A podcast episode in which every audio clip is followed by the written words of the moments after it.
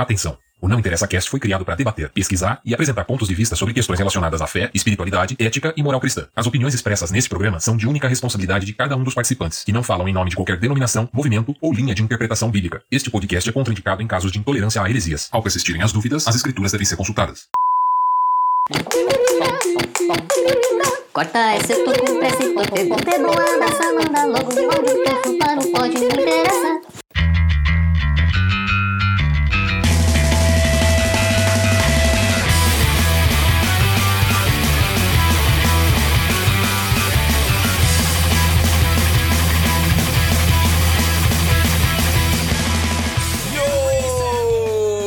Você está ouvindo Não Interessa Cast, o podcast mais desinteressante do mundo, quiçá de todos os outros mundos. E sabe aquela perguntinha marota?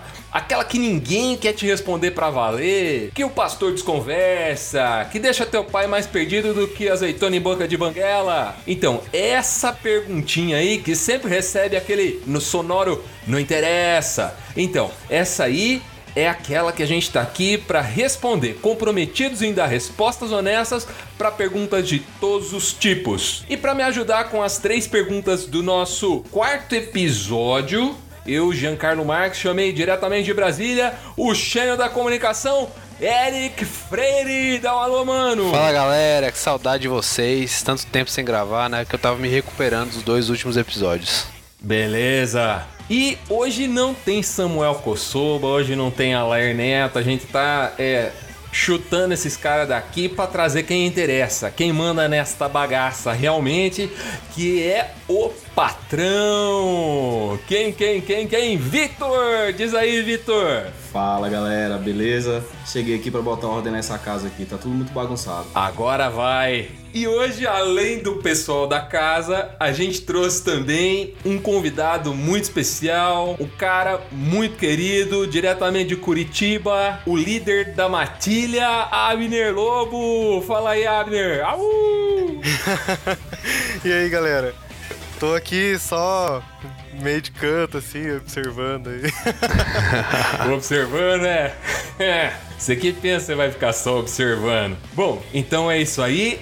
O programa de hoje, como vocês que já ouvem há um tempo devem conhecer, a gente sempre tem três perguntas. Essa é a mecânica do nosso programa. Aí eu coloco essas perguntas. Essas perguntas não foram ouvidas por nenhum dos participantes antes da gente fazer o programa, só eu conheço as perguntas. São três participações de ouvintes que mandam aqui voluntariamente, alguns sob alguma pressão e até coerção, mandam perguntas interessantes pra gente responder aqui no, no podcast e se divertir um pouco, bater um papo e debater sobre atualidades, teologia e vários assuntos aí. Então eu coloco a pergunta e abro para as considerações da bancada, certo? E a gente vai então logo para nossa primeira pergunta. Olá, amigos do Não Interessa. Aqui é o Wellington Leal, participou do primeiro programa, Mogi das Cruzes, São Paulo. Obrigado pela primazia do, do programa de eu ser o primeiro a participar. E eu tô com uma dúvida: tem algum problema eu, sendo discípulo de Cristo, carregando o seu jugo? posso ouvir uma música temática do mundo, músicas anticristãs, música que celebram o pecado, ou não? Eu tenho que só ouvir música edificante, que acalenta meu coração. E aí, que, que vocês dizem? É só música que edifica, tudo pela glória do Senhor? Ou eu posso cantar uma música assim, não que eu acredite, mas sei lá, brincando. Não é nada sério, não é verdade, mas a palavra tem poder? E aí? Isso que é a música de Deus, né? É sua peste. Isso que é a música de Deus, né? Deus tá por fora dessa safadeza sua, tá?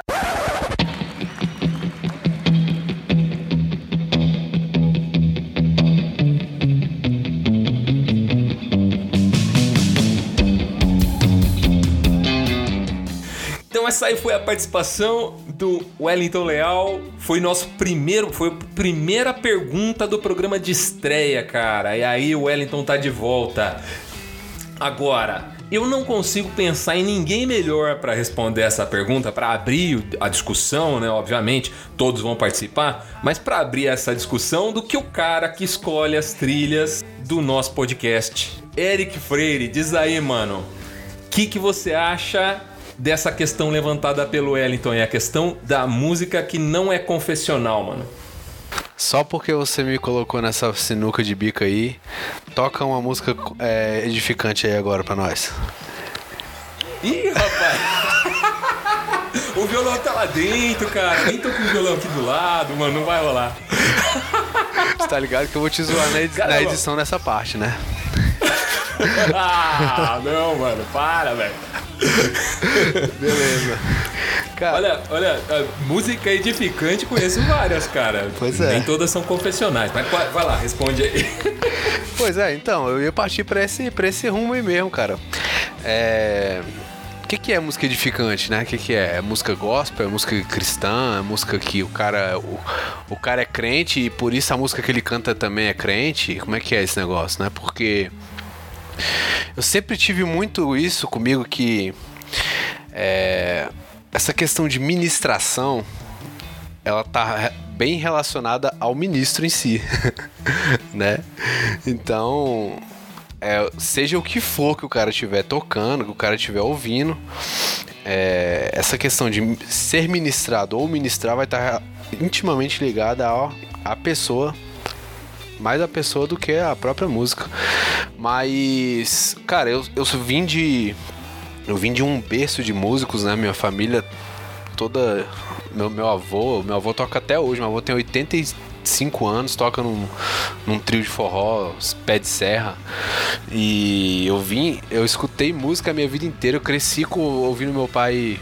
Eu cresci vendo meu pai ouvindo os discos do Pink Floyd, eu herdei todos, né? Cresci vendo meu pai ouvindo Black Sabbath e os discos de vinil e eu ficava primeiro eu ficava de cara, eu ficava admirando as capas dos discos assim, depois que eu fui quando eu fica- fui ficando maior que eu fui prestar atenção na música em si, e fui começando a gostar.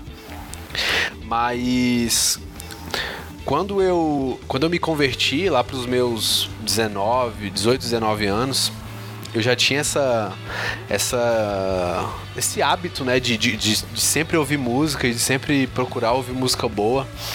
E quando eu me converti, a gente estava naquele auge do, do, do movimento gospel, vamos dizer assim, né? E no auge do próprio dualismo dentro do, do, do cristianismo. né? A gente tinha a, a parte que era profana e a parte que era sagrada. Então eu fui meio que podado nesse sentido. Não, não podia mais ouvir o que eu passei a minha infância inteira e cresci ouvindo porque fazia parte do lado podre da maçã. E aí depois de um tempo eu, eu fui parei pra pensar e percebi que isso era a maior besteira que podia existir na face da terra.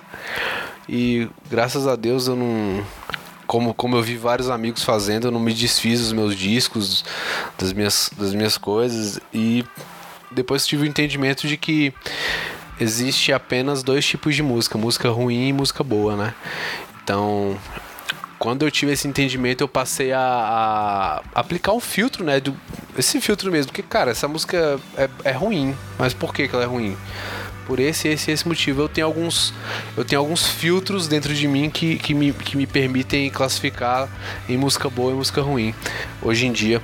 E a maioria desses filtros, elas realmente elas passam pela, pela lente do, do evangelho em si, né? Essa parada de, de comunicar virtude, né? E então hoje eu convivo muito bem com isso, não tenho absolutamente problema nenhum. É, o Jean brincou aí, falou que eu que escolho as trilhas sonoras do, do podcast. Eu coloco no podcast as músicas que eu gosto de ouvir na minha casa, né? Porque quando eu tô editando, eu gosto de me sentir em casa, né? Então eu coloco as músicas que eu ouço em casa, ouço no carro e a gente vai. e Eu, eu vou, coloco, vou, montando ali a trilha do podcast. E nunca. Assim, não sei porquê, mas não, é, não tem nenhum motivo específico, nunca coloquei uma música é, confessional, né? Uma música declaradamente cristã no, no- na trilha sonora do podcast. Mas nenhum motivo específico, cara. Simplesmente pelo fato. Mas se eu, se eu ouvir essas também, né? Escuto, escuto sim. Se eu... Ah, bom, escuto. ufa. Tava achando que você não era crente já. Não, pô, Tá escuto. Escuto, escuto sim, escuto sempre, mano. velho. É, Mas assim, uma pergunta pra você mesmo, ah, Eric. Quando, quando rolou esse lance do movimento gospel, eu passei muito por isso, cara. É, assim, você não podia, por exemplo, ouvir Guns N' Roses porque não era cristão, mas o Guardian, que era um Guns N' Roses gospel, tava ok. Sim, Rolava. sim. Aí eu substituí pelo Striper, Você né? sempre tinha um paralelo. É. você tinha o Catedral no lugar do, Legião Urbana, Exatamente, assim, né? cara. Aí eu procurava no- dentro do estilo, né, as- a- a- o que tinha disponível da parte boa da maçã, né? Tipo, o, o que tinha. Agora, com quem que o Guardian aprendeu a fazer aquele, aquele hard rock deles? Com quem, que, sei lá, o Striper aprendeu a fazer aquilo? Pois é, com quem será, né? Não foi ouvindo esses caras mesmo, né? óbvio que foi. E, e você, Vitor, o que, que você acha disso, mano? Cara, acho que a pergunta dele vai um pouquinho além do gospel e secular, né? Até mais interessante, eu gostei, porque é o que edifica e o que não edifica, né? E já partindo, do, já partindo do pressuposto que qualquer música, gospel ou secular, pode edificar ou não, né? Então, partindo daí, cara, é, acho que assim, nós como, crist... como crentes mesmo, acreditamos em Jesus, a gente deve glorificar Deus em tudo. Só que não é o fato de você escutar uma música que você vai glorificar ou não a Deus. Escutar não quer dizer nada. Não acredito que a música tem o poder de penetrar no seu coração e, e- e poder mudar o seu intelecto ou mudar a sua espiritualidade. Muito pelo contrário, acredito que é o que está dentro do seu coração que pode mudar o, o que você, o que você mesmo é. Então, cara, se você Tem alguma escuta um- coisa a ver com aquele. Perdão.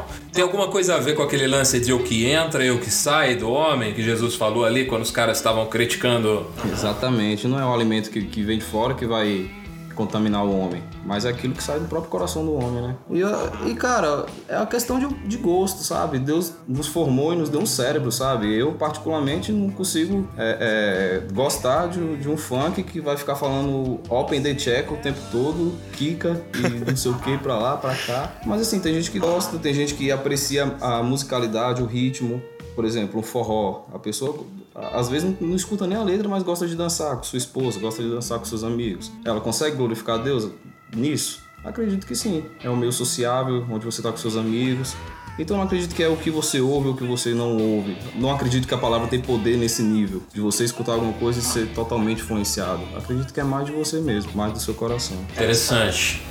É, eu tenho a impressão também que esse lance de poder das palavras é, é lido um pouco diferente da proposta do texto, né? O texto diz há poder em suas palavras.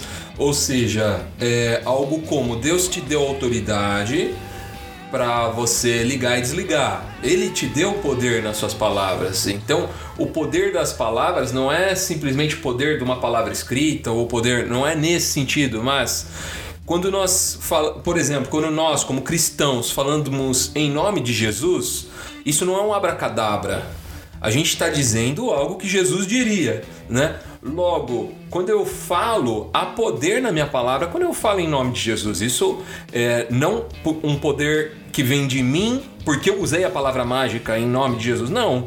Mas porque Jesus tem todo o poder e quando se fala em nome dele, né, e em consonância com ele, isso é poderoso, é muito poderoso. Nós estamos declarando o que é a vontade dele, né? Então, eu acho que existe uma distorção dessa expressão da questão do poder na palavra, a questão da bênção e da maldição. Existe aí uma interpretação um pouco mágica, um pouco mística de algo que não é tão místico assim, que é um pouco mais simples mesmo, né? Na minha leitura. Cara, até nesse. Posso falar ainda? Não? Opa, manda bala, cara. Até nesse texto aí, a galera é, é, de, de o que você ligar na terra será ligado no céu.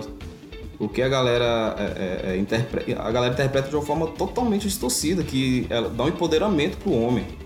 Da mesma forma desse lance da música, você tá dando empoderamento pra pessoa que tá cantando. A pessoa não é Deus, o- e e mesmo se fosse o diabo também não teria esse poder. Se fosse o diabo encarnado cantando também não teria.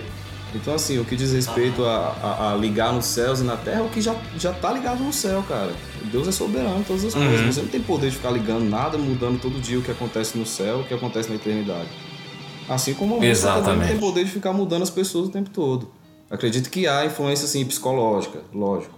Como qualquer outra coisa. Como eu olhar um, um- um- um saco de feijão aqui na minha frente, ler um, um, um slogan e e pode ser que me influencie a comer o feijão.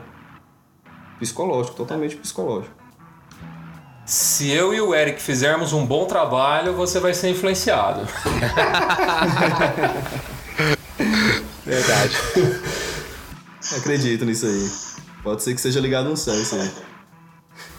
É, então. É, é o lance do, do, do, do ligar no sentido de que é, quando nós caminhamos em Cristo, nós somos dirigidos pelo Espírito, né? Então aquilo que sai da nossa boca é aquilo que. Aquilo que Deus nos inspirou, que Ele nos trouxe, né? Então isso deve acontecer. Não quer dizer que acontece o tempo inteiro também, né? Aliás, eu penso que talvez deveria acontecer mais na minha vida, né? Muitas vezes eu falo coisas de mim mesmo é, não nitidamente e, e reconhecidamente não tão influenciado pelo Espírito quanto deveria estar, né? É isso aí, mano. E você, Abner, o que, que você pensa disso, cara? Você escuta música que não é confessional? Você, você tem algum tipo de filtro pra música? Como é que é? Cara, eu já, eu já fui bem mais chato com isso, sabe?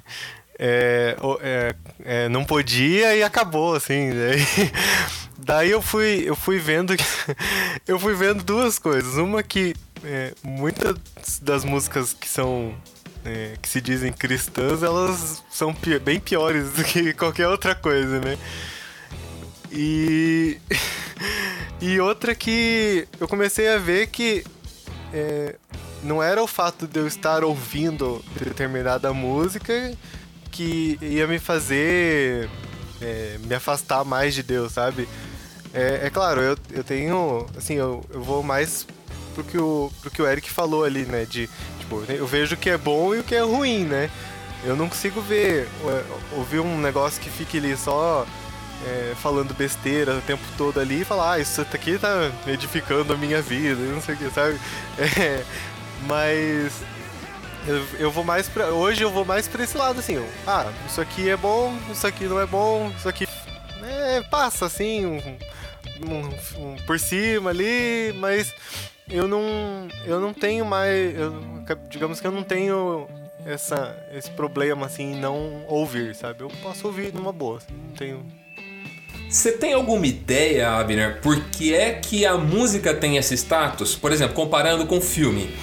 Ninguém reclama que. Ninguém diz que crente só tem que ver filme evangélico.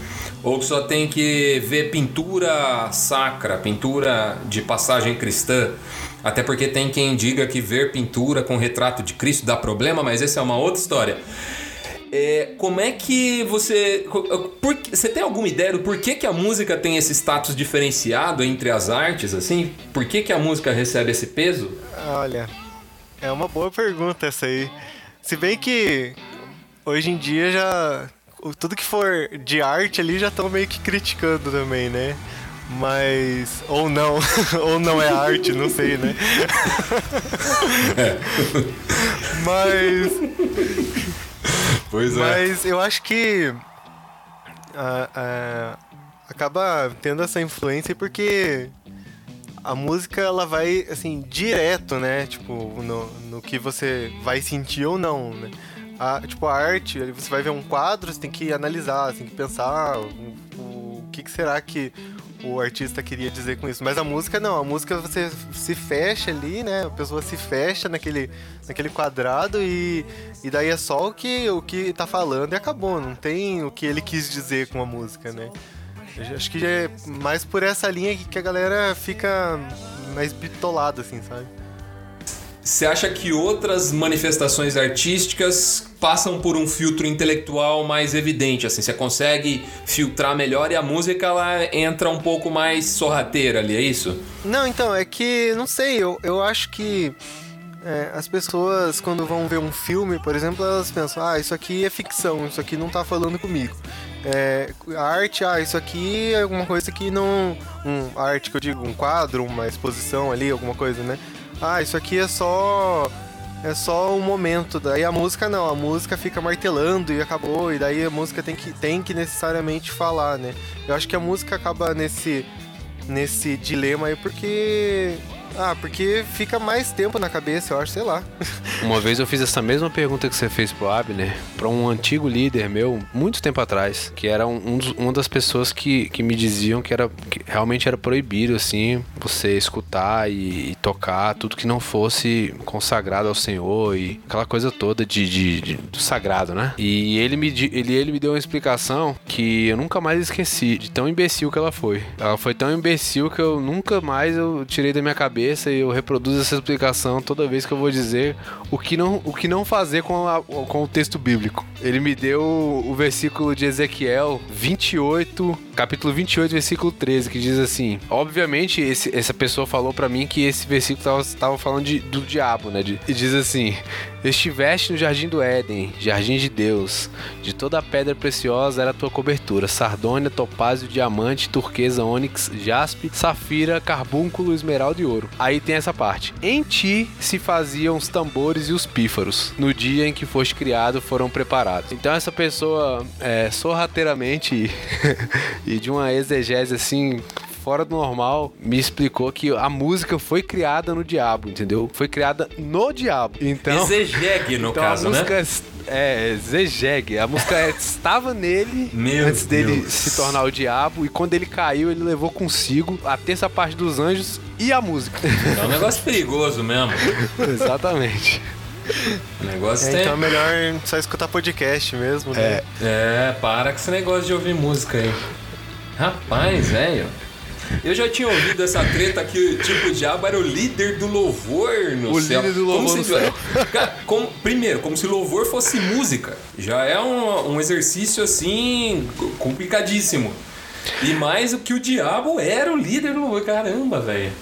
Que treta. a, a- a argumentação teológica mais famosa, mais concreta que existe aí é que Lúcifer era um arcanjo responsável por toda a adoração do céu, da eternidade. Aí ele que distribuía a adoração para Deus e ele acabou puxando um pouquinho dessa adoração para ele mesmo. Aí esse foi o pecado dele. Apesar de eu não conseguir achar. Esse é um assunto bem complicado, cara. Nem sei se vale a pena a gente entrar nele, mas eu não consigo achar é, base é, bíblica para entender ali que aquelas profecias contra Tiro, Sidom e todas aquelas histórias tinham a ver com o diabo. É, me parece que essa é uma leitura moderna, é, assim, não tão moderna assim, mas é uma leitura é, já da, da Idade Média que se iniciou a pensar que essas profecias referiam-se a o diabo em seu estado anterior à queda. Mas eu não consigo ver esse, essa ligação tão clara assim, né? Me parecem profecias contra seres humanos mesmo ali. Existe uma, um hipérbole, um- uma fantasia ali nessa história das, das pedras preciosas que o, que o Eric leu, mas eu não consigo ver isso tão próximo assim, e menos ainda chamar ele de Lúcifer, né? Que aí já é uma outra treta também, que não, esse nome, além de não existir na Bíblia, essa palavra Lúcifer não existe na Bíblia. O que existe mais próximo disso, que é Estrela da Manhã, refere-se a Jesus Cristo. Né? Então, quem é Lúcifer? O Lúcifer é Jesus Cristo, o único que existe na Bíblia, né? Um ser de luz. Agora, atribuir ao diabo esse nome é no mínimo uma heresia, né? Para começar a conversa, chamar o diabo de Lúcifer, é, você tá atribuindo o nome para ele do ungido, né, cara? Daquele que é a luz, que é a estrela da manhã, né? Então é um, é complicado esse exercício aí, mas é- eu penso que é muita herança mística, mais uma vez, né? É uma herança muito mística que nós temos é, enquanto evangélicos que é, talvez não conseguimos nos livrar de algumas dessas heranças, né? Mas é que a, galera naquela, naquele negócio de proibir, né? Daí tem que achar uma base bíblica pra proibir, né? Aí tem que Exatamente. inventar umas, umas, umas coisas assim pra conseguir. Uma manobra, Uma- famosos malabarismos teológicos, né? Como que é difícil desconstruir isso, né, cara? Porque se você vai é, é, comentar alguma coisa desse tipo, fala, cara, se for chamar alguém de Lúcifer na Bíblia, tem que chamar Jesus de Lúcifer. Como é que você chega no grupo de evangélicos e fala um negócio desse? Você escandaliza Cara, geral. tem. Não, é a mesma coisa de você chamar o diabo de a estrela da manhã. É, escolhe um dos dois aí. Não, rolou. Vocês estão ligados, né? Vocês estão ligados que tem um, um- um- Rolou um episódio desse com o Bibo, amigo nosso, o Bibo e o Mac, que eles fizeram um, um vídeo no YouTube em que eles. O vídeo chamava Adoradores de Lúcifer. E eles falavam exatamente desse tema, dizendo: ó, Lúcifer é Cristo, né? É, e que uma das uma ordem católica muito antiga, que obviamente foi abolida depois de certo tempo, se chamava a Ordem dos Luciferianos. Cre- Assim, Jesus. Né? Adoradores de Jesus. E aí o, o, o Bibo tinha esse vídeo, no, esse vídeo no YouTube no ar. Parece que a igreja que ele era lá chegou nele e falou: ou você tira disso ou você tá demitido, cara. E ele, tipo, era funcionário lá na época. Ele ministrava lá e tal, era professor na universidade dos caras. E os- ele falou: Cara, sinto muito, mas vai contra a minha consciência. Eu diz, diz dizer algo que eu sei. Como é que eu posso? Né? E assim, o, o Bibo passou um aperto, cara. Quem acompanhava o podcast na época acompanhou a treta dele, assim, de, de uma hora pra outra ficar desempregado por causa disso, cara. Olha o nível da doideira, cara. Porque o cara trouxe a leitura bíblica original. Falou assim: ó, gente, na Bíblia isso quer dizer isso. Pronto, gerou uma treta gigante, cara. Ô, Jean, Oi, em detrimento disso aí, cara, eu tenho algo pra falar então. manda. É, em nome de Lúcifer, vamos pra próxima pergunta então. Bora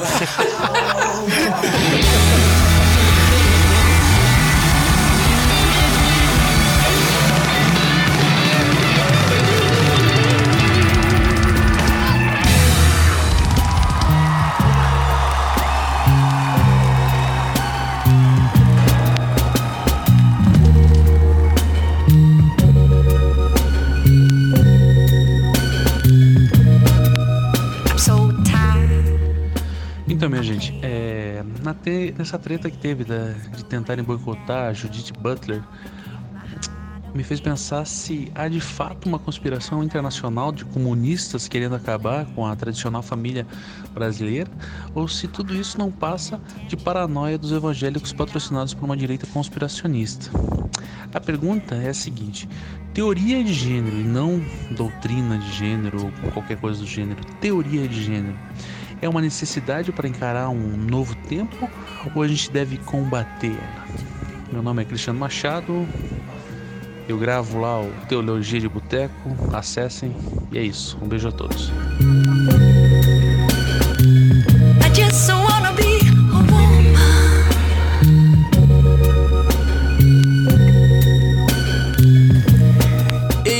Esse aí é o Barba, grandíssimo Barba, que já esteve aqui participando lá do Crentaços. Irmãozão, gente finíssima, amigo de fé, irmão camarada. Barba está trazendo à baila a questão de teoria de gênero. É, nós, eu tenho visto assim uma é, essa, esse lance dessa polarização desse debate me parece até mais presente dentro da igreja do que até do que na sociedade. Não sei o que, que você pensa disso, Vitor. Como é que você tem encarado esse, essa polarização dessa discussão de questões de gênero e de questões de direita, esquerda e eh, todas essas, essas polêmicas? Então, vou, vou tentar resumir. A gente até estava conversando sobre isso no sábado aqui no nosso estudo. É, cara, na minha opinião, há, há uma demanda social e teológica para todos nós. A gente precisa responder esse tipo de, de- de questionamento da, da própria sociedade. Ideologia de gênero, é, todos nós sabemos que vai contra o que a Bíblia diz, né? A respeito da identidade de homem e mulher. Porém, cara, eu acho que esse assunto vai muito mais a fundo do que simplesmente discutir a ideologia de gênero. Vai a respeito de é, atacar a raiz disso, no aspecto, digamos que relacional, porque, que nem você mesmo falou, há uma discussão muito grande na igreja hoje, até mais do que fora da igreja. Então as pessoas fazem muita questão de discutir isso, só que não, não fazem questão de tratar isso. Não, eu não falo tratar como uma cura gay, mas tratar no aspecto relacional. Por que, que a igreja não se relaciona com as pessoas de forma saudável, querendo saber por que, que elas se sentem é, é, muitas vezes rejeitadas pela sociedade. Então, assim, o que diz respeito à, à- à sociedade trazer a- esse lance da ideologia de gênero, eu particularmente não tenho nada contra porque é uma demanda que nós mesmos criamos com o nosso preconceito. Eu falo isso com, com, com base em anos atrás, anos e anos e anos, a, a- a- nós, pelo menos aqui no Brasil, é, é, atacando é, os gays com preconceito e, e nada mais é do que uma resposta a, a, a, isso tudo, sabe, cara? A ideologia de gê- de gênero é só uma resposta, é só uma tentativa. Então, cara, a pessoa poder decidir ou não, e, e isso tá legalizado, entre aspas, não, não vejo problema nenhum nisso. Eu vejo problema do- dos crentes não fazerem nada a respeito de quererem é, é, é, se relacionar com essas pessoas, velho. De ter uma empatia pecaminosa. De falar, cara, o mesmo pecado que você tem, eu tenho também, porque o pecado é um só. Então, cara, da mesma forma que eu tô tratando o meu, eu quero te ajudar a tratar o seu também, assim como você também pode me ajudar. E não discutir a raça do pecado. Vamos colocar aqui, o pecado é de um jeito, o pecado é de outro. Mas esse aspecto relacional falta entre a gente, sabe, cara? É, Falta esse tipo de discussão. Eu acho que é isso. Vocês estão a par. é, A Judith Butler veio para participar de um, um evento, né? E houve uma campanha do Alexandre Frota encabeçando o MBL no sentido de boicotar a vinda dela, afirmando que ela é a mãe da ideologia de gênero. Foi esse, esse é o cenário. Foi em cima disso que o Barba é, colocou essa questão. Se de fato a gente tem que acreditar que existe mesmo uma, uma, um- uma conspiração nesse sentido, né? É, essa é a colocação dele. É, ou, ou se existe uma conspiração de um lado e também se existe uma conspiração do outro lado. Ou se tá t- todo mundo atacando o moinho de vento. O que, que você acha disso, Abner? Como é que você enxerga esse cenário, cara? É, então, vou- é, como, como o Vitor disse ali, né? é, Eu não sei até onde que é necessário uma, um- uma rixa, assim, um duelo toda hora acirrado, sabe? Porque é claro que, como cristãos, assim, a gente vai falar, primeira instância, que é errado, né? Mas eu, eu tava. Enquanto o Vitor tava falando, eu tava pensando que eu no passado eu fiz um trabalho que era um trabalho meio de evangelismo assim na, na rua, né, pra faculdade. E meu grupo pegou trabalhar ali com os travestis que tem numa, numa rua aqui na, na em Curitiba, né? Daí era o primeiro contato que eu tava tendo assim com, sabe? Eu fui, eu já fui assim com o pé bem pra trás e fiquei, nossa, não sei o que, né? Daí, quando, quando eu a gente foi conversando lá com, com o pessoal ali na rua, né? Eu fui vendo que, tipo, cara, não tem um. Não, não é só aquilo ali, tem uma pessoa que tá por dentro, né? Que tem, tem dificuldade, que tá. Que não. é, ou tá nessa vida porque quer, às vezes depende, né? É, mas é, tá passando alguma necessidade e, além de tudo, é, tem. Sabe, um, tem sentimento ali, a pessoa tá. tá também tem as suas dificuldades, né? E isso foi abrindo assim pra mim que é, é, tipo, ah, não é só eu me fechar nessa nessa bolha ali que tô na igreja, tô bem ali e, e, tipo esquecer do resto, né? E esquecer que que, que tem, tipo, mas voltando à pergunta, eu acho que esse, esse duelo assim é, é bem tipo, desnecessário, sabe? A gente tem que é, tem que ver as pessoas tratar elas com mais como pessoas mesmo, não só como estereótipo é, transgênero, estereótipo ah, só porque tá nesse, nessa ideologia de gênero, né? Tá defendendo, tá fazendo, tá no qualquer coisa assim. A pessoa não presta, a pessoa não é mais ser humano, a pessoa não, não, não tá nem aí, sabe? Tem que ignorar e jogar ela longe, porque não posso nem relar numa pessoa assim. Então eu acho que a gente, como igreja mesmo, tem que, tem que ver assim, ah, tal, será que tem essa necessidade de, de ficar nessa briga assim mesmo? Ou será que eu tenho que acolher as pessoas e mostrar como que seria o certo ou não, né? Acho que esse, um... essa tua fala me lembrou, cara, a situação do da exposição do Santander. Aliás, o evento que ela veio era exatamente Santander também. Mas a, a- me lembrou o negócio da exposição do Santander, em que havia aqueles quadros da criança viada, vocês se lembram, vocês devem ter visto. e dizia que ali havia pedofilia, porque não consegue olhar para uma imagem de um menino vestido de menina sem que essa imagem esteja na sua mente automaticamente sexualizada, como se um garoto vestido de mulher automaticamente estivesse interessado em praticar sexo, como se isso não fosse só uma expressão de seu gênero ou de como ele se vê de gênero, mas um interesse em praticar uma atividade sexual. Assim, é, quando eu me visto de homem, eu não quero dizer que eu quero transar com mulheres. Não é pra isso que eu me visto de homem, é porque faz parte da minha identidade. Eu entendo que, que, é, quando, que existe um temor aí por essa questão toda que o, o- tanto o Victor quanto o Abner colocaram, que é a questão do pecado envolvendo a prática homossexual, né? Mas eu acho que nós é, tendemos a sensualizar essa figura do homossexual. Acho que isso que te, que te choca, assim, Abner, quando você falou, né, que foi pela primeira vez ter um contato evangelístico com esse pessoal. A expectativa é que vai ser uma pessoa hipersensualizada, que vai te cantar, e que vai. Quando você chega lá, não, é um ser humano, é uma pessoa que, sei lá, com as mazelas dela, as dificuldades dela. Isso é muito louco, cara. Isso é muito chocante pro cristão. Descobrir que, tipo, o gay não tá afim de, de catar ele, agarrar ele, que é só uma pessoa normal, né? Isso é muito louco, cara. É, então, eu acho o seguinte. A gente. A gente tem duas demandas, na verdade. É um pouco do que o Vitor falou e eu vou complementar. A gente tem duas demandas. A gente tem uma demanda teológica e tenho uma demanda social. Eu diria que tem uma terceira demanda, uma demanda cultural. E a gente precisa dar resposta para essas três demandas, para essas três áreas distintas, né? Mas que estão tão interligadas ao mesmo tempo. Eu acho que tudo isso, né? Toda a polêmica, todas as. toda a consequência das opiniões, todo o tsunami que cria quando você publica uma opinião no- no- na rede social, ou quando você é, compartilha uma notícia ou outra sobre o assunto, tu- tudo que gera, eu acho que é, tá, mais do que tá mais do que claro que é uma questão muito mais mercadológica, né? Do hype, porque isso, isso é o hype do momento, né? O país ele, ele vive um momento de polarização muito é, prejudicial para muito mais prejudicial para nossa para nossa cultura do que as próprias ideologias que estão sendo debatidas, né? Essa polarização é muito prejudicial, muito mais do que as ideologias, inclusive. É, a demanda social, eu acho que a gente tem que agir um pouco mais como igreja, sabe? No sentido de res- restaurar o relacionamento, no sentido de restaurar aquela acolhida, né?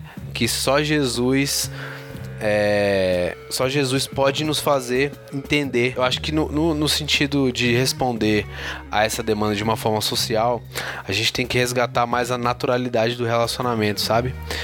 Isso de da gente se relacionar com as pessoas normalmente e amar e acolher, entendeu? Essa é uma resposta para a demanda social. Agora, uma resposta para a demanda teológica, eu acho que não tem o que discutir, né? A gente, a gente faz parte de uma cosmovisão, é, a gente tem uma cosmovisão que entende que existem coisas, existem aspectos no mundo criado que foram corrompidos, né? Infelizmente foram manchados pelo, pelo pecado e a sexualidade é um desses aspectos. A homossexualidade, o, o homossexualismo, a homoafetividade, assim como a heterossexualidade de forma errada, ambas estão corrompidas pelo pecado. Então são ambas são expressões da natureza caída. Então para responder de forma teológica, a gente não tem dúvida de que é um aspecto do pecado, né? é um aspecto da natureza caída da humanidade. né? Infelizmente ela está sujeita a, a mais esse sintoma do pecado, né? Agora eu concordo que existe uma uma guerra mesmo como o Barba falou, de ambos os lados, sabe? É e é uma guerra é, vazia de amor, sabe? É uma guerra cheia de argumentos, é uma guerra extremamente é, aparelhada de dados, de estatísticas, extremamente aparelhada de, de políticas públicas, mas extremamente vazia de amor. Tanto do lado de quem defende é, a, a- a teoria de gênero, quanto do lado do nosso lado, né? Do lado do, do- do- da cristandade, do lado da igreja. É, a gente está muito armado de várias coisas e a gente está vazio de amor, né? No sábado a gente, te- a gente teve a oportunidade de. O Vitor estava comigo, inclusive. A gente teve a oportunidade de começar uma leitura expositiva do livro de Romanos E logo ali no, no, no- no capítulo 1 de Romanos a gente tem justamente a exposição desse assunto, né? Porque, e a gente comentou lá na, na- quando chegou nessa parte que fala da- das relações sexuais é, ilícitas, né? Que, que Deus entregou os homens a- aos seus desejos, Deus entregou os homens à, condição mental reprovável para que eles se relacionassem de forma ilícita sexualmente entre si e violassem seus próprios corpos. E a galera costuma ler só até ali o capítulo 1 de Romanos. E logo embaixo a gente descobriu. Eu descobri, na verdade, que eu tô no mesmo pacote porque eu tô devendo a Tokstok, não paguei o boleto, tô- meu nome tá no Serasa, né? Que lá diz os infiéis, os que não cumprem com, com contratos, né? Os que não têm palavra. Então a gente. Quando a gente vai. Tem uma lista boa Tem ali, uma né? lista boa. E eu, eu, Tem uma eu lista acho boa. que. Vai ser difícil você não se encaixar em nenhum. Eu ali. acho que eu me encaixo em quase todos, né? Eu Não vou dizer em todos porque eu posso me comprometer aqui, né? Sabe? Tamo junto, irmão. Tamo junto. Então, eu acho que essa aparelhagem, inclusive, de ambos os lados, mais do nosso, né? Quando a gente vai atacar de forma teológica, a gente ataca de forma teológica, mas com dois pesos e duas medidas. né? A gente é muito, a gente é extremamente seletivo. Algo que me tranquilizou com relação a essa disputa, nessa guerra que virou esse, esse negócio de ideologia, foi justamente descobrir isso, né? Que não passa de uma guerra entre quem tá certo e quem tá errado. E uma lição, uma grande lição que eu aprendi com o Jonas Madureira foi que quando a gente vai fazer teologia, a gente não deve fazer teologia a respeito de Deus, a gente não deve fazer teologia para Deus, mas a gente deve fazer teologia diante de Deus, né? E quando a gente chega com a nossa teologia diante de Deus, a gente descobre que a gente está errado e ele está certo. Né? Não tem certo e errado, todos estão errados, só existe um Cara, certo. s- tem um texto Né? aqui, eu vou ler um texto que foi publicado pelo Gutierrez Fernandes Siqueira, que é lá do blog Teologia Pentecostal, tá? Diz assim, ó. A guerra cultural é antibíblica. É, o título é meio clickbait, assim, é feito pra isso mesmo. Vamos lá. Essa histeria política que toma muitos cristãos não é só uma fagulha antidemocrática, mas também um desrespeito à Sagrada Escritura. Recentemente, um deputado evangélico propôs a proibição de filmes que atacam a fé. Agora, há uma campanha na internet querendo proibir a palestra de uma filósofa defensora de ideologia de gênero. O- no texto do abaixo assinado, diz que ela não é bem-vinda no país. O apóstolo Pedro, em sua primeira epístola, disse que devemos apresentar a esperança que há em nós e isso com humildade e respeito. Tá lá em 1 Pedro 3, 15 e 16, né? O que apresentamos ao mundo é a esperança internalizada ou uma ideologia bélica? Defendemos a fé com mansidão ou com sangue nos olhos? Os cristãos ofendiam Roma não porque chamavam César de efeminado, pervertido, mas sim porque, numa palavra positiva, diziam que Jesus era o único Salvador, o único Senhor, perdão. Caras, esse texto, assim, o Gutierrez é um cara que eu admiro demais, que eu acompanho, que eu gosto muito de ler. E, assim, achei ele de uma lucidez tratando do mesmo assunto do Barba, né? A questão dessa, dessa filósofa da- que, que viria para o Brasil. Então, o, o- acho que a gente te- talvez é, essa, essa guerra que você colocou, Eric, essa, essa polarização desse debate e esse aparelhamento desse debate, ele está sempre pautado em proibição de lado a lado. Ele está pautado no que o outro está fazendo de errado. Está pautado no negativo, como o Gutierrez coloca aqui, né? E não no positivo, né? Ó, você tá errado nisso. Você tá errado naquilo. É, Mas o cara é incapaz de olhar para si mesmo e ver no que ele tá errado, né? Saca aquela, aquela história que Jesus diz assim: tira primeiro a trave do seu olho. Pra você conseguir enxergar bem, aí você consegue ajudar o irmão com o cisco do olho dele, né? Mas existe em nós, até quando, quando eu digo isso pra alguém, por exemplo, um irmão meu que está atacando alguém, e eu digo isso pra ele, irmão, tira a primeira trave do seu olho, vai lá. O que? Você tá defendendo o viado agora, irmão? Que é isso? Fala, cara, tô defendendo você. E eu tenho esse, esse costume de dizer, eu tô defendendo você, defendendo você de passar ridículo.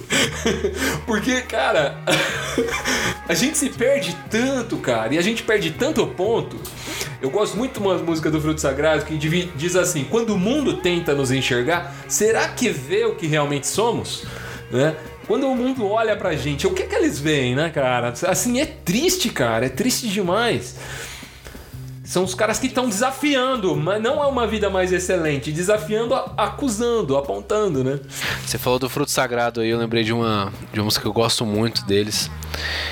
Que o refrão tem uma frase sensacional, que é a frase da minha vida, assim. Toda vez que eu escuto, eu, eu, eu me sinto mais próximo de Deus. E mais miserável, inclusive. Diz assim: Eu sou diferente igual a todo mundo. Tu conhece essa música? Excelente. Opa, Superman, não é? Superman, exatamente. Superman. Essa frase, eu sou diferente igual a todo mundo. Cara, sensacional. Todo mundo é diferente. Olha que, que paradoxo que eu pensei aqui agora. É, lendo esse texto aí, falando de uma guerra, né? É, eu percebo que, cara, os, os cristãos, eles têm uma necessidade de defender Deus que é bizarra, cara. Como se Deus precisasse de advogado, sabe? Eles, eles sempre atacam dizendo: não, isso aí vai contra as escrituras, isso aí vai contra Deus, vai contra o caráter de Deus.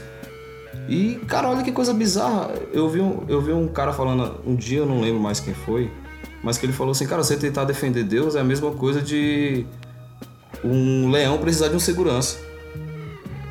Olha que coisa, que coisa bizarra. Então, a igreja tenta muito atacar esse tipo de coisa, mas não tenta tratar. Não tenta querer é, é, é, ver onde que ela pode mudar, onde que a pessoa pode mudar para lidar com essas situações da sociedade. Então a primeira coisa que, que todos os ativistas evangélicos fazem é tentar atacar, é falar, não, isso aí vai contra as escrituras, como se estivesse é, é, é, fazendo a coisa certa, sabe? Como se precisasse defender Deus, como se precisasse defender as escrituras, como se Deus não fosse autossuficiente. Será que essa essa questão toda assim não é não é porque se eu é, assim se eu proibir eu não preciso tratar então aí eu, eu me livro de do- dois problemas de uma vez né Interessante. É, faz sentido. Faz todo É, eu, li sentido. uma fra- eu li uma frase esses, esses dias, eu acho que essa frase é até clichê, tá? Eu não sei se eu vou colocar ela na- no episódio porque ela é clichê mesmo, mas é só pro nosso conhecimento aqui.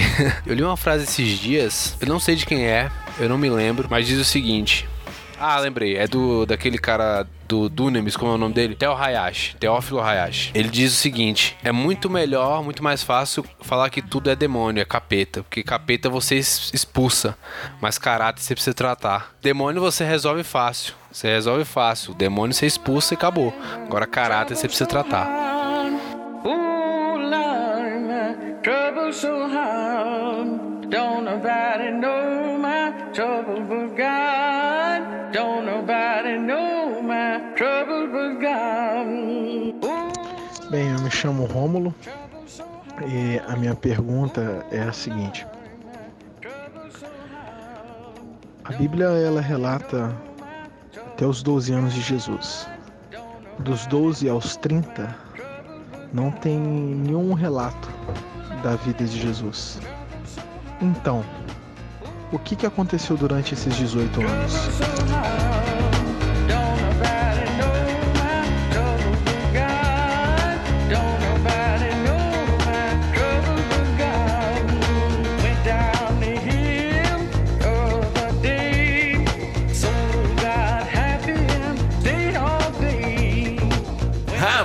Rapaz, essa pergunta é do Rômulo Pereira, amigão lá dos grupos do Telegram, tá sempre no grupo do lado a lado, no grupo do Não Interessa também.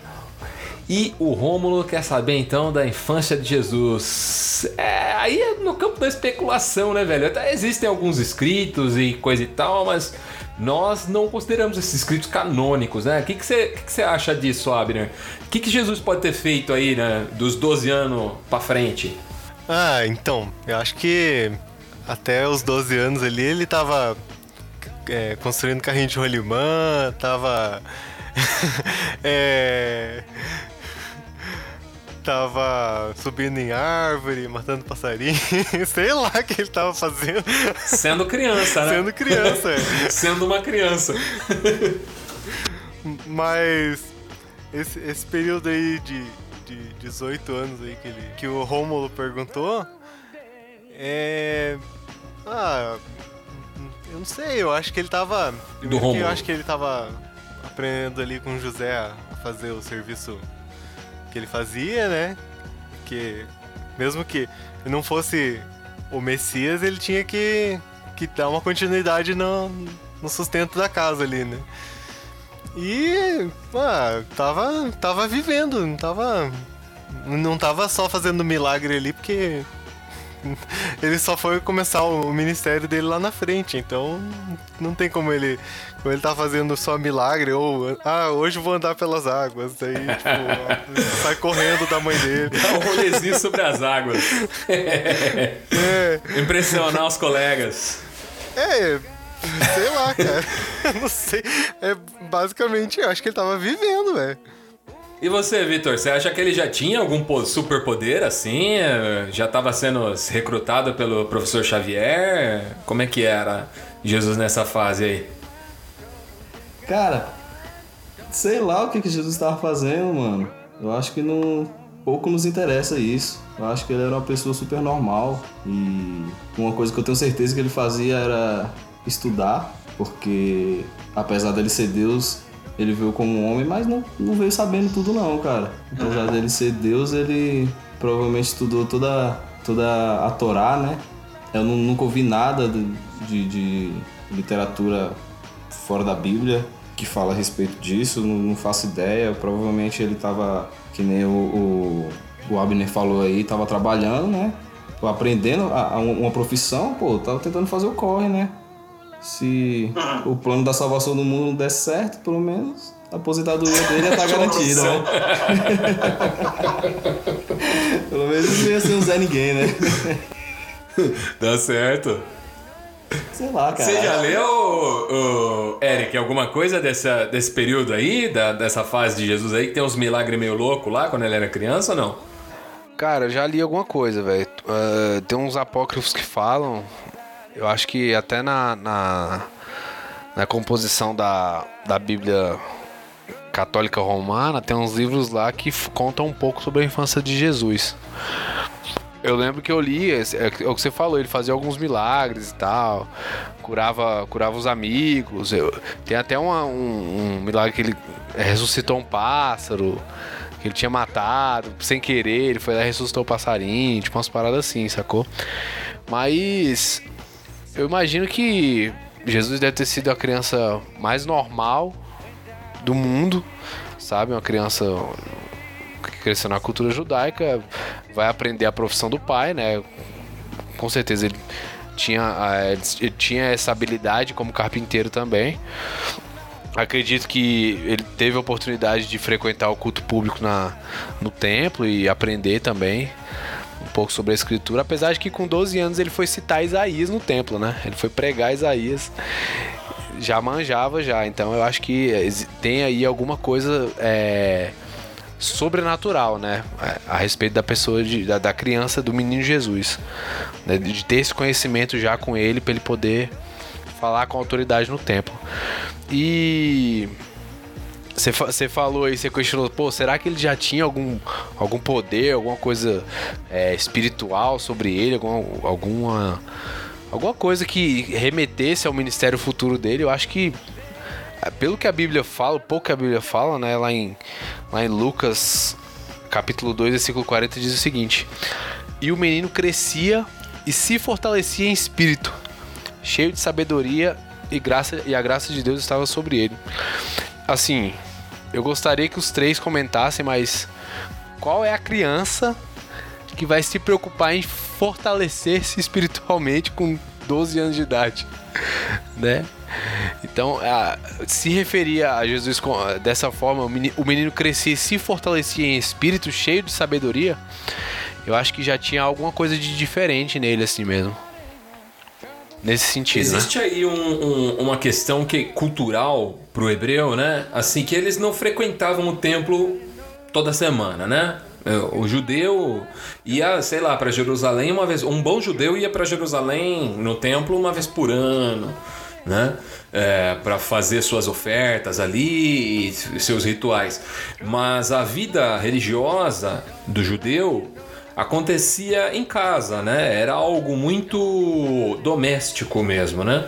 É, E o ensino também era bastante doméstico. Se Jesus conhecia as escrituras, provavelmente José era um cara com um bom conhecimento das escrituras. E que as instruções, assim como Jesus instruiu seus discípulos, as instruções de qualquer garoto aconteciam durante o dia a dia, enquanto as coisas da casa aconteciam, né? As festas judaicas eram celebradas também em casa e tudo acontecia em casa.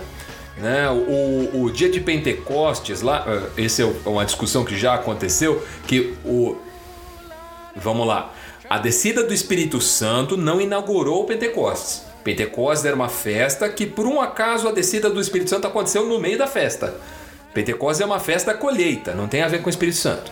Pentecostes era uma festa, né? Então, eles estavam onde? Na, numa casa, né? O texto diz que o Espírito desceu com língua de fogo na casa em que eles estavam. E aí eles começaram a falar em outras línguas e as pessoas que viam eles falando, falavam, mas estão falando na minha língua, né? Então aconteceu aquele evento sobrenatural ali. Mas a prática, né, ali naquele caso especificamente, eles tinham ficado em Jerusalém e estavam celebrando Pentecostes em Jerusalém, porque Jesus tinha mandado eles ficarem ali até ser é, revestidos do Espírito. E é, talvez a vida de Jesus ali, ela fosse uma vida muito prática, que desse a um garoto de 12 anos um conhecimento da- da- das verdades de Deus, das escrituras, da lei de Deus muito profundo, né? Até porque a própria. A, a própria linhagem né, de Jesus é, é uma linhagem nobre, né?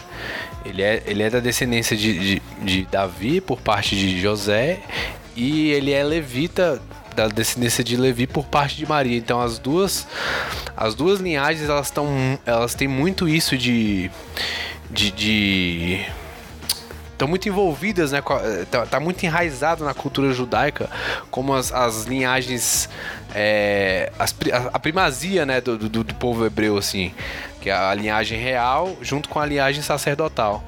Então eu acredito que ele deve ter recebido uma educação é, invejável, assim, para as crianças da época, né?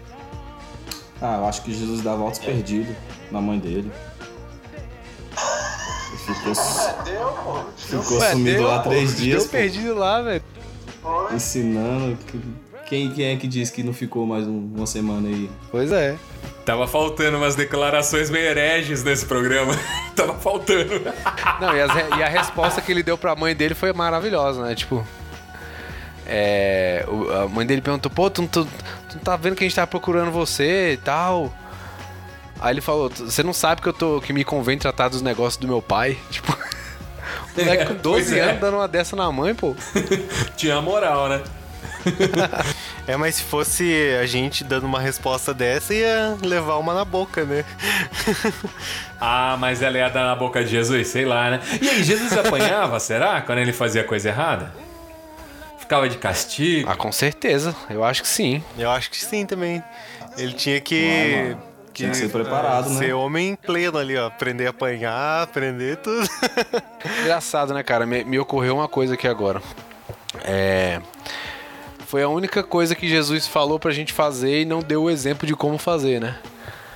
Ele falou pra gente ser como a criança, mas ele. A, a- o ser como criança, ele não mostrou como é que era ser uma criança, né? Tipo, Não exemplar. tá registrado, né?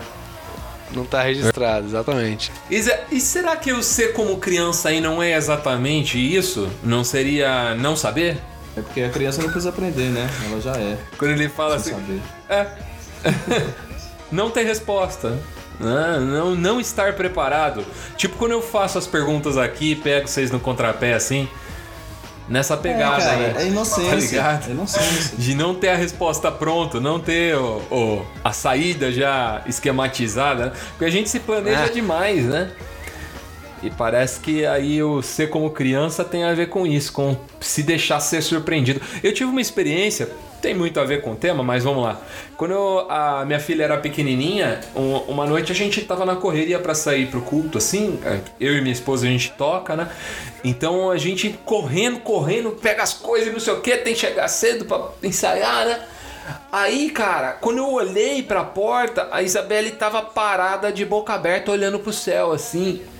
Ela tinha, sei lá, uns 4, 5 anos. E ela tava parada de boca aberta olhando pro céu. Aí eu olhei pra ela, tipo, a gente correndo, correndo, correndo, e ela parada lá com uma bocó, olhando pra cima. Eu olhei pra ela, olhei pra onde ela tava olhando, ela tava olhando a lua. A lua tava cheia, cara. Sabe aquela coisa linda assim? E eu falei, caramba, como a gente perde a capacidade de se embasbacar, né? Com, com a criação, com as coisas de Deus. Que, que bonito ser uma criança nesse sentido, né? De ter essa capacidade de se surpreender com a lua, né? Falei, meu, mas a lua tá aí toda noite, né? Que coisa mais boba ficar surpreso com a lua. E quando eu olhei pra ela, aquilo mexeu comigo. Deus falou comigo.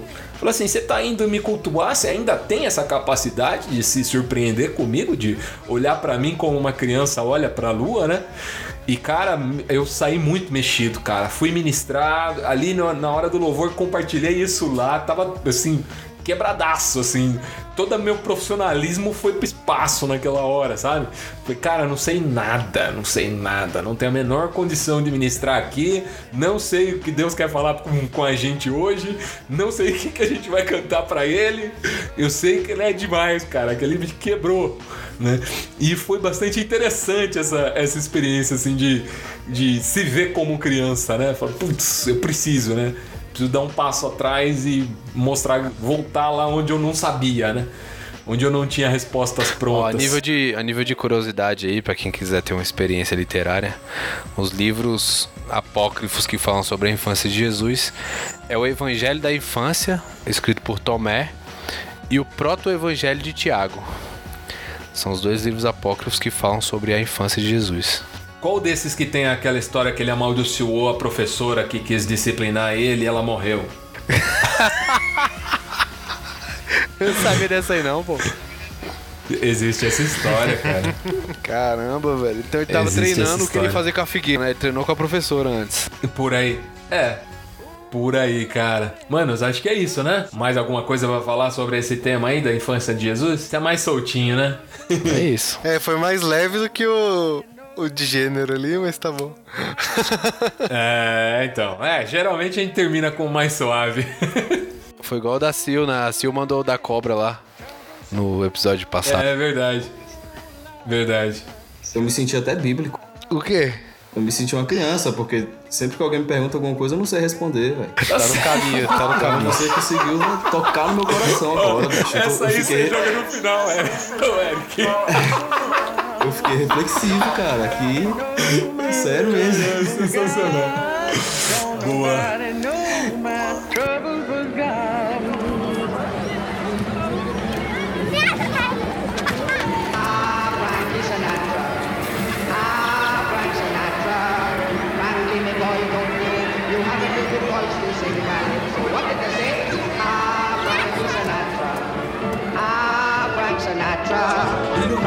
Me boy, don't know. You sing.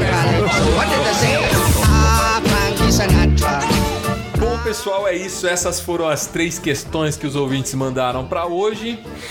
Então, eu queria agradecer o pessoal que veio aqui participar, em especial o Abner, visitante aí, queridão que já me chamou pra participar lá nos Piacast, foi legal pra caramba. Cara, faz seu jabá aí, deixa seu, seu, suas considerações finais. E é isso. Então, eu tô. Eu tô lá no Ospiacast.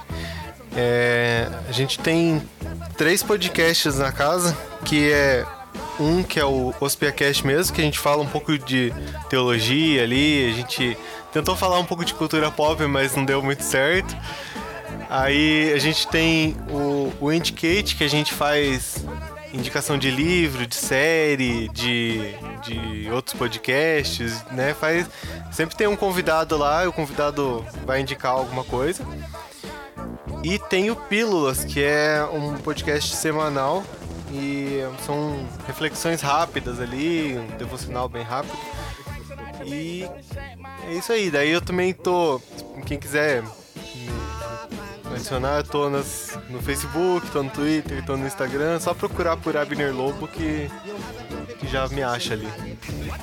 Legal. E hoje a gente teve também a presença. Esse, cara tá sempre nos bastidores, tá sempre acompanhando a gravação dos programas, porque vocês não sabem, mas ele é o nosso patrão aqui Não Interessa, que é Vitor Aico. Diz aí, mano, faça suas considerações, seu jabá e o que mais você quiser falar. Você tá ligado que aqui a casa é sua, você vai falar o que você quiser e a gente vai colocar no ar. Então, já que eu vou falar, então eu vou fazer meu jabá aqui. Galera, pode me seguir no Instagram. Tenho, se alguém quiser me patrocinar com livros, com roupas, eu tenho um Instagram pitoresco com 53 seguidores. Posso divulgar sua marca.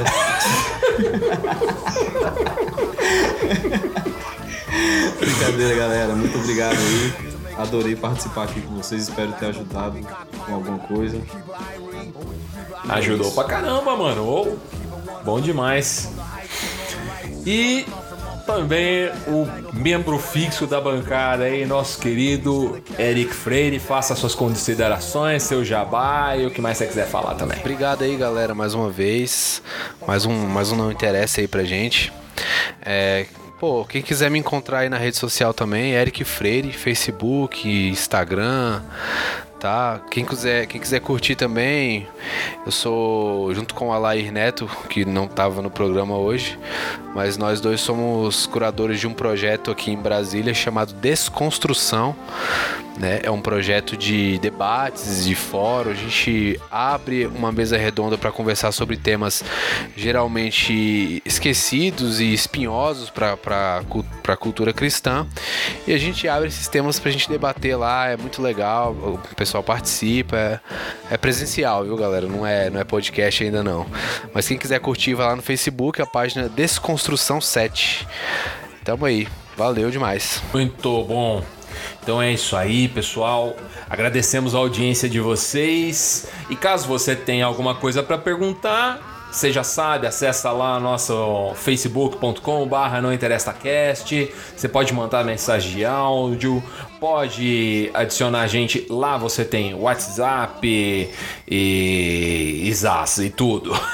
Telegram, todas as formas de contato com a gente. Você também pode mandar um e-mail para nãointeressacast.gmail.com com a sua pergunta, sua consideração, feedback de programa, que você gostou, que você não gostou, que a gente tá zoando demais, que a gente tá zoando de menos. Cara, chega lá, dá a letra, fala o que você tá achando do programa, vai ser muito legal pra gente, é construtivo pra gente saber onde a gente tá indo, se a gente tá fazendo um negócio interessante. O programa aqui, o, o objetivo do programa é fazer uma parada legal pra vocês, certo? Então é isso, a gente vai ficando por aqui. Até o próximo programa. Tchau, falou. Ninguém mais vai falar tchau?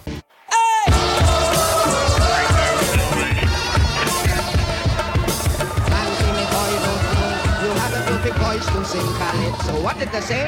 Ah. Ah, Frank me boy, don't know. You have a perfect voice to sing calypso. What did they say?